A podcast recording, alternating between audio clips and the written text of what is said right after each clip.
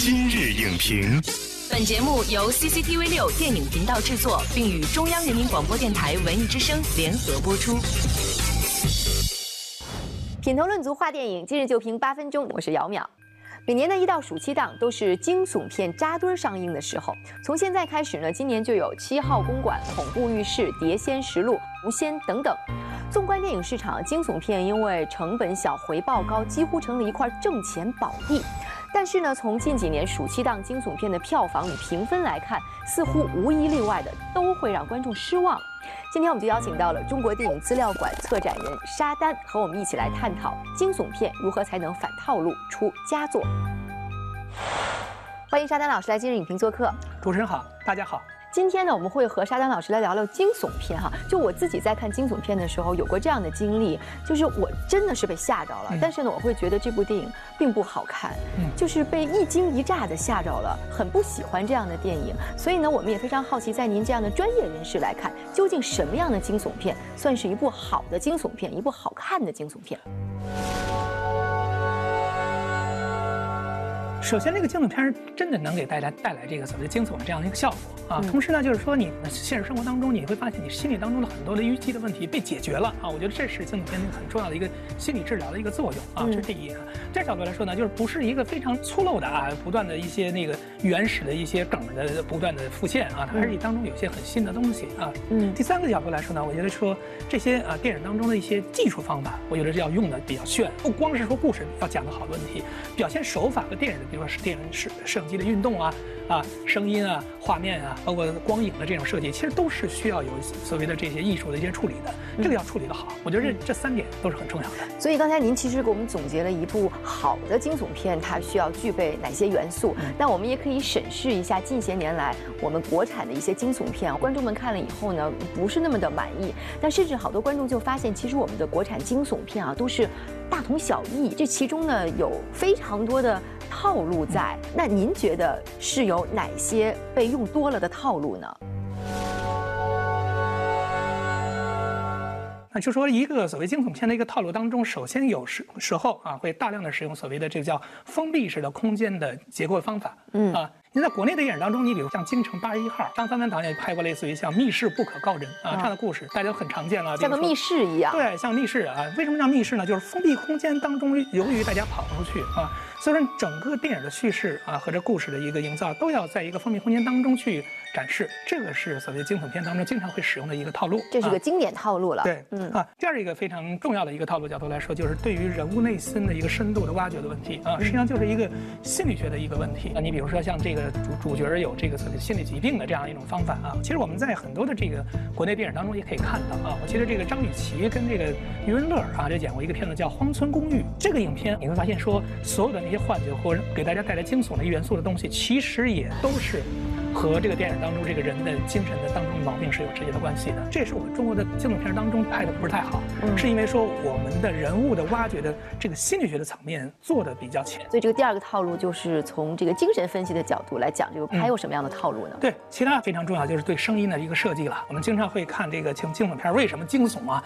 好像本身这个里面的人不是那么害怕，但是我们被吓了一跳。对，是因为那个声儿实际上做的非常之惊悚，突然一下子发出一个很巨大的一个声音。那怎么样？我就觉得说能够让这样的一些这个声音的使用会做得更好一点啊。我建议就是说，实际上很多地方还是要和电影当中的叙事有直接的这样一个关联，这样会更好一点。按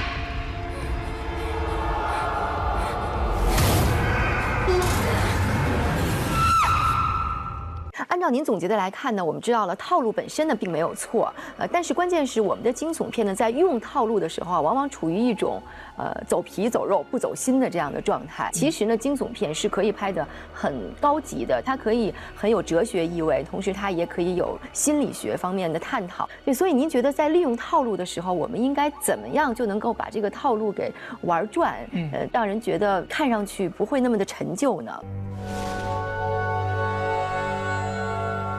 我觉得刚刚我们其实说了很多啊，一方面来说，其实要通过这个导演本身的作者风格来去让这个套路做得更好一点啊。另外一方角度来说呢，你想让今天更年轻的观众喜欢这种电影的话，其实还是要有一些反套路的一些地方啊。第一就是说你这个心理学这个元素还是要做得更深一点。你会看到，如果一个事件相对来说，如果想让大家去更加的这个好看啊，需要去设计非常多的一些就是深就是心理的一些层面啊。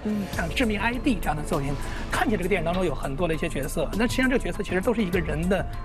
某一个侧面啊，实际上就是把一个人的精神给它多面化啊，嗯，这就是一个把反套路的一个方法。第二角度来说呢，就是说你要抓住一个很重要的一个一点，然后呢，给它强化，就无限的放大。这当中有个非常重要的作品，就叫《恐怖游轮》啊。这《恐怖游轮》是一个特别有意思的时间的循环，是时间的循环，对，就是这个你会发现这个电影就是在一个封闭的一个船当中去做的啊，但这故事一会儿。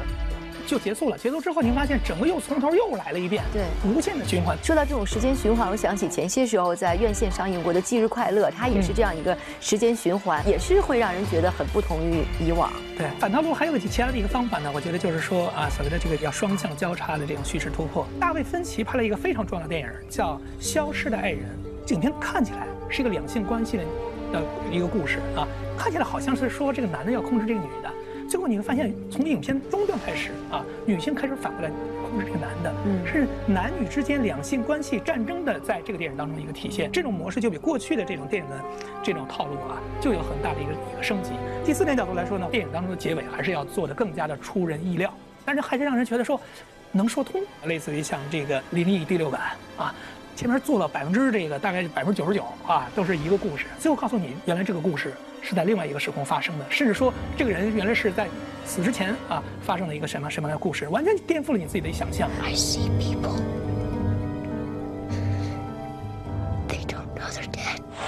所以今天我们说的这些反套路的方法，或者说如何用好套路的方法，都是提供给创作者的。呃，那除此之外，您觉得对于惊悚片的创作者，您还有什么想叮嘱的吗？对今天呢，咱们中国电影的这个市场角度来说，观众其实也是看了大量的一些影片啊，所以对于我们今天的电影来说，它的要求越来越高，大家都在不断的进步。那今天这个时候，所有的电影都是开源的啊，大家可以在网上随时看到，观众一点也不比咱们创作水平差。所以说，我觉得就是说，我们今天讲非常多的这些反套路的方法。想起来很容易，因为那些都是非常重要的一些点。但贯彻起来的话，如能不能在一个新作品当中把这些反套路的方法？拿进去啊，然后呢，结合今天呢咱们年轻人这一时代啊，他们喜欢看电影的一些思路啊，与时俱进，这是我们未来我们惊悚片可以能不能做好的一个非常关键的地方。感谢沙丹老师的精彩点评。我们看到呢，很多国产惊悚片成了一个个荒诞剧，这大概才是最可怕的事儿。摆脱套路，心意重要，但是呢，走心更重要。希望国产惊悚片的创作者不要低估观众的智商，拿出诚意，用作品说话，重新获得观众的肯定。下期节目再见。本栏目视频内容，请关注 CCTV 六电影频道，周一到周五每晚十点档《今日影评》。